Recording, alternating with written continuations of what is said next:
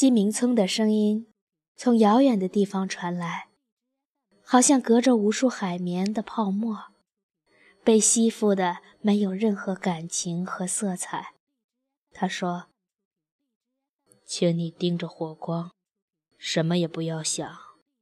你试着用心去看，你看到了什么？你一定看到了什么。”烛光扩散开来，如同泛滥的金黄色的洪水。往事仿佛被上游冲刷而下的死猪和门板，在滔天浑浪中起伏。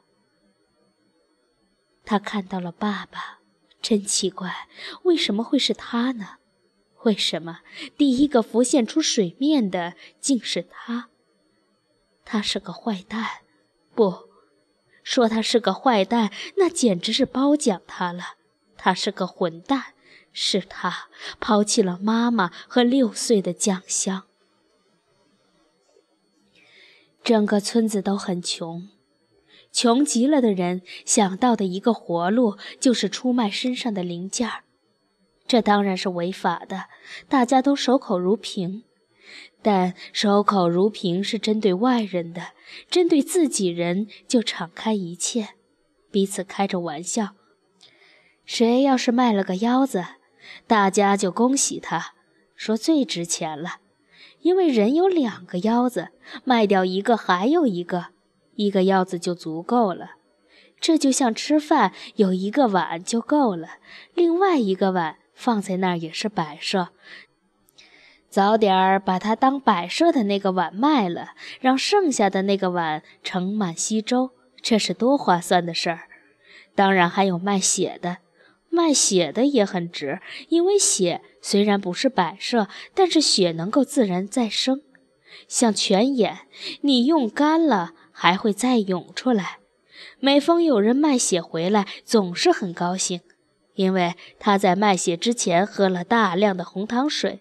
他把自己的血弄稀了，就像在黄酱里兑了盐水冒充酱油一样。把红糖水卖出了血浆的钱，去糊弄那些城里人，这让卖血者有一种高人一等、得胜回朝的感觉，更不屑于说这是现钱买卖，兜里立刻就鼓起来。什么叫血汗钱？这就是。最好的证据。抽血的时候，人是一定会出汗的，因为疼和冷。流血的人会从夏天一下子沉入冬季，真奇怪，好像血里藏着火。村里人管酱香家叫卖眼户。酱香刚开始听到的时候，吓得够呛，每天都要盯着妈妈的眼睛看。他生怕哪天从街上回来，妈妈的眼睛只剩下一只了。有一天，有个人到村里来说是来买眼角膜的，倒是不急，等人死了再供贺也行，价钱好商量。大家就争着抢着说自己愿意接受这单生意。蒋香赶紧跑进家，拉着妈妈的手说：“你快躲起来，有人要买眼睛。”妈妈很奇怪。说买眼睛跟咱们家有什么关联？我该干活去了。后来不知道那些人和哪一家搭成了买卖，反正和酱香家没关系。酱香很高兴，觉得是自己救了妈妈。后来有一天，酱香与小朋友玩耍，酱香说：“人家都说俺家是卖眼货，那天来了一个买眼的。”我硬是没让他们到我家来，小伙伴们就嘻嘻笑，说：“你妈卖的不是上边的眼，是下边的。”那一次，酱香是哭着回的家。妈妈拿着一牙馅饼给酱香，酱香不吃，说：“这是你卖眼得来的。”妈妈听了一点也不恼，说：“快吃吧，不管是卖哪儿换来的，这饼是干净的。”酱香说：“我不饿。”妈妈说：“我都听你肚子叫了，还说不饿。”酱香说：“就是饿了。我也不吃这样来的东西。妈妈就叹了口长气，说：“那妈妈就去卖腰子了。”酱香赌气说：“卖腰子的人不受人气。”妈说：“可腰子只能卖一回，要是卖了腰子的钱吃完了，妈拿什么来养活你呢？”小小的酱香那时不知道怎么想的，就说：“那你还可以去卖血呀。”妈妈说。妈不是没想过这条路，可卖了血，谁给你做饭？谁给你缝衣服？别人家的孩子有爸有妈，一个不在了，还有另一个。妈要是不在了，小香，你就没指望了。卖眼，妈丢人，妈没有别的法子养活你，只好走丢人的这条路。既然可以卖血，为什么不能卖肉呢？既然能卖上眼，为什么就不能卖下面的？如果不是穷，如果不是你爸，妈不会这样。酱香哭成一个泪人。妈说：“别心疼妈，妈才值呢。人家只能卖一次，妈能卖上千上万次。妈只希望小香以后能堂堂正正的做人。”酱香从那以后一夜长大了。后来他照镜子的时候，突然就看到自己的额头上有了皱纹。从此，在馒头和尊严之间，酱香选择了馒头。这并不等于他不要尊严，而是表明他期待着有朝一日更高的尊严。他只有隐忍着这一切。然而，这样的日子并没有坚持多久。有一天，妈对他说：“酱香，妈就要老了。”酱香像所有的乖女孩一样：“妈，你不老，一点也不老。”妈笑着说：“在女儿眼里，妈是不老；可是，在有些人眼里，妈就是老了。”酱香以为妈是怕老了难看，就说：“妈好看着呢。”妈叹了口气说：“好看难看不说她了，老了就没人要了。”蒋香这才朦朦胧胧感到这是一个可怕的问题。酱香躲开了这个问题，就问：“妈老了，我就大了，我养活妈。”妈又笑了，妈的笑容像两柄钩子，把她的嘴角往下扯，好像悲惨的弧线。酱香这时候已经上小学了，知道弧线是什么东西。妈说：“好女儿，你可能还没长大，妈就干不动了。妈要给你找个长期饭票。”酱香仰望着妈，即使是天底下最无能、最喜怒无常的父母，在他的孩子们眼中。也是至高无上的神。长期饭票来了，又黑又粗，好像被火烧过的鬼子炮楼。妈对他说：“你要对我闺女好。”长期饭票说：“凭我这条件，找个黄花闺女也不难。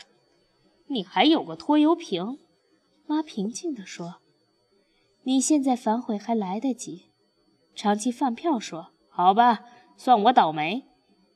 长期饭票在镇上杀猪，每天都带着猪血的味道回家，当然还有七零八碎的猪下水。为什么说是七零八碎呢？因为好东西都拿去卖钱了，剩下的就是下脚料，比如说沙干儿，谁都不肯吃，只能用来熬猪胰子的东西。长期饭票就拿回家让妈妈煮了吃，这东西气味腥，但煮熟之后有奇特的香气。这些香气养育了幼小的酱香，让他虽然不长个儿，但头脑异常清晰。也许因为是人所不吃的沙干吃多了，他比同龄的女孩更加敏感和心重。妈妈到远方去了。长期饭票醉醺醺地拎着一串烤猪腰子回家，看到从老奶奶家跑回来的酱香时，没有吃惊，只是说：“熬不住了吧？我知道你也大了。”酱香听不懂他的话，不理他，独自看书。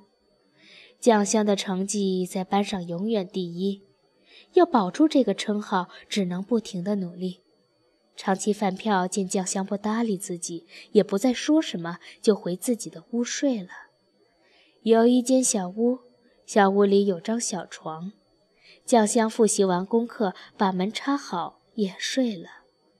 半夜里，他感到刺骨的寒冷，正是四月春暖花开的日子。虽说半夜里还有寒气，但不应该是这样的冷。这种冷。深入骨髓，带有刀剜一样的剧痛，让酱香觉得自己被五马分尸，冷，冷极了，到处是冰雪，黄色的油膏的冰雪。以上这一切，都是赫顿面对摇曳的火光，断断续续说出来的。当然，很多地方不连贯，时空倒错，语无伦次。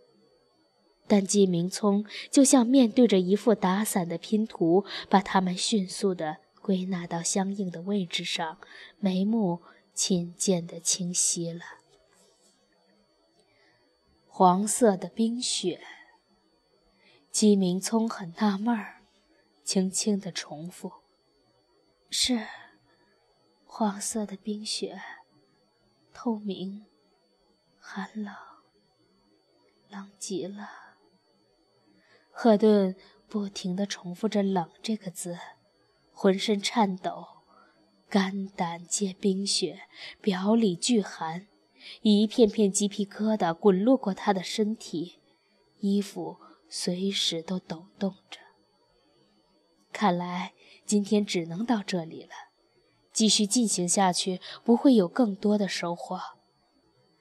赫尔顿的精神还将受到惨重的伤害。金明聪虽然从学术的角度很想知道这团黄色的冰雪究竟是什么，但他只有暂停。金明聪将赫顿从深度的催眠中唤醒。你现在感觉如何？冷。赫顿牙齿还在打着哆嗦。除了冷以外，还有什么？金明聪继续问。这是一个非常难得的案例。累、困，一片空白。赫顿吃力地讲着，他很想就此睡去，永远不要醒来。你会慢慢醒来，听我说，从十数到一，数到一以后你就会醒，到时候你就不会觉得冷了，也不会觉得黑暗。你会看到太阳。赫顿不想醒来，可是沉浸在这种似梦非梦、似睡非睡、似醒非醒的状态里，实在太冷了。他朦胧中听到季明聪的暗示，那就是他醒来之后不再寒冷。为了逃避这刻骨的酷刑，他要醒来。他乖乖地数着：十、九。八、七、六、五、四、三、二、一。